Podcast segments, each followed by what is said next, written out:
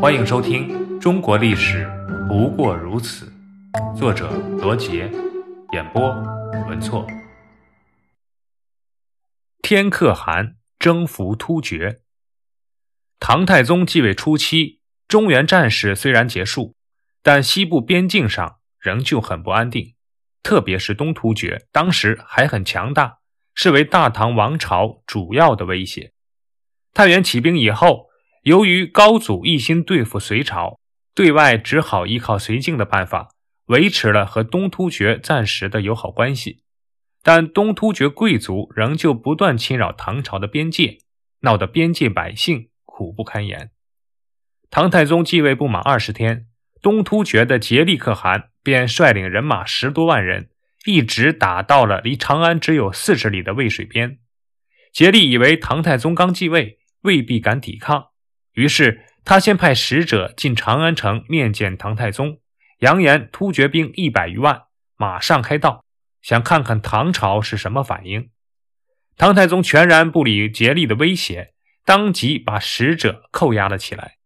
他先布置长安的唐军摆开阵势，接着就亲自带领了房玄龄等六名将领，骑马到渭水边的便桥，指明要竭力出来隔河对话。竭力听说使者被扣，不禁有点吃惊。再看到太宗亲自上阵，后面唐军旌旗招展，军容整齐，心里不觉害怕起来。于是便带着突厥将领来到了渭水对岸，下马拜见太宗。唐太宗隔着渭水对竭力说：“我们两家早已订立盟约，几年来也没有少给你们金帛财物，你为何要背信弃义、出尔反尔，竟然敢带兵进犯？”竭力被责问的无话可说，加上此时也有点心虚，就表示愿意讲和。过了两天，双方在便桥上订立盟约，接着竭力就退了兵。从这以后，唐太宗加紧训练将士，每天召集几百名将士在殿前练习弓箭。他跟将士们说：“外敌进犯，这是常有的事，并不可怕，怕的是边境稍微安定，就贪图安逸，忘记战争。”敌人来了就无法抵抗，所以从今日起，平时我做老师教你们骑射，战时我当将帅带你们抵抗外敌。经过唐太宗的鼓励，将士上下一心，专心操练，不出几年便练就出一大批精锐的军队。第二年，北方下了一场大雪，东突厥的牲畜死了不少，大漠以北发生饥荒，竭力可汗无奈。开始加紧对其他部族的侵略，这就引发了各部族的激烈反抗。竭力派他的堂兄突利去镇压，反被打得大败。突利逃回去后，被竭力狠狠地责打一通，最后两人因此还翻了脸，突利便投降了唐朝。唐太宗抓住这个时机，派出李靖、徐世绩等四名大将，率领大军十余万，由李靖统帅，分路出击突厥。李靖是唐朝初年有名的军事家，精通兵法。他在隋朝末年归附唐朝，在唐朝统一的战争中立下了不朽的战功。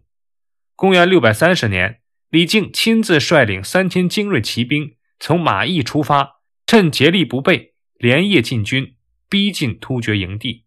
竭力毫无防备，发现唐军出现，大惊失色，将士们也慌了手脚，纷纷议论说。这一次是唐朝发动全国的兵力前来，要不然李靖怎么敢孤军深入呢？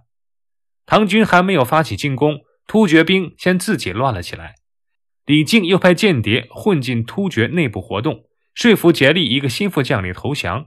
竭力一看大事不妙，就趁着夜色悄悄跑路了。李靖攻下定襄，得胜回朝，唐太宗十分的高兴，说：“当年汉朝李陵带兵五千。”结果不幸被匈奴所俘获。现在你以轻骑三千深入敌人后方，克服定襄，威震北方，这是自古以来少有的盛世啊！竭力逃到阴山以北，怕唐军继续追赶，便遣使者到长安求和，还说要亲自朝见。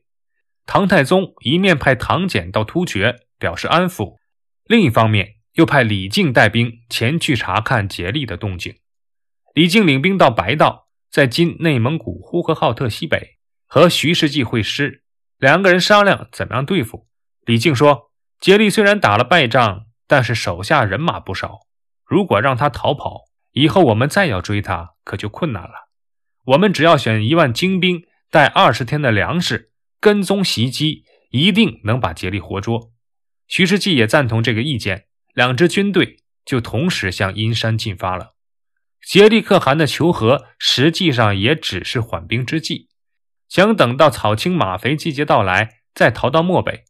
他看到唐俭到来，以为唐太宗中了他的计，暗暗高兴，防备也自然松了下来。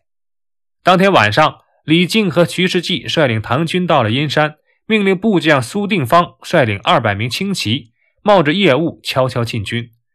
等突厥前哨发现唐军的时候，唐军离竭力的营帐只有七里地了。竭力得知唐军骑兵到来，赶快找唐俭。唐俭早已经瞅准机会，脱身逃回到了唐营。竭力赶忙骑上他的千里马逃走。李靖指挥唐军追杀，突厥兵没有主帅，乱成一团。唐军歼灭突厥兵一万多，同时还俘获了大批的俘虏和牲畜。竭力东奔西逃。最后带着几个亲兵躲在了荒山里，被他的部下抓住后，最终交给了唐军。后来被押送到了长安。一度十分强大的东突厥灭亡了，唐太宗并没有杀死俘虏，在东突厥原地设立了都督府，让突厥贵族担任都督，由他们管理突厥各部。这次胜利提高了唐太宗在西北各族中的威信。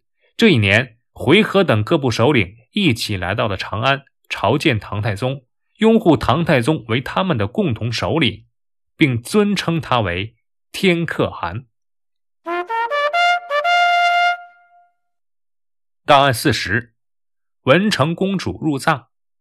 公元六百三十四年，吐蕃国君松赞干布派人到唐朝，提出要娶一位唐朝公主，但遭到拒绝。松赞干布的特使回来后，告诉松赞，唐朝不答应婚约是由于吐谷浑。松赞干布大怒。公元六百三十八年，松赞干布遂借口唐朝属国吐谷浑从中作梗，出兵入侵吐谷浑和唐朝的松州。虽然唐军在侯君集、牛进达的率领下击退了吐蕃军，但是唐朝也见识到了吐蕃的力量。非中文的资料记载。唐太宗在此之后同意将一名唐朝公主嫁给松赞干布。唐贞观十四年（公元640年），松赞干布派遣陆东赞以厚礼黄金五千两及宝物珍玩数百件到长安向唐太宗请婚，娶了文成公主。传说布达拉宫即为松赞干布为迎娶文成公主所建。贞观十五年。公元六百四十一年，江夏郡王礼部尚书李道宗护送女儿文成公主入吐蕃，以释迦牟尼像、珍宝、经书、经典三百六十卷作为嫁妆。松赞干布从罗歇（今西藏拉萨）赶到了白海（今青海鄂陵湖、扎陵湖），唐朝封他为驸马都尉、西海郡王。在此后的松赞干布在位期间。唐朝与吐蕃再无发生任何战争。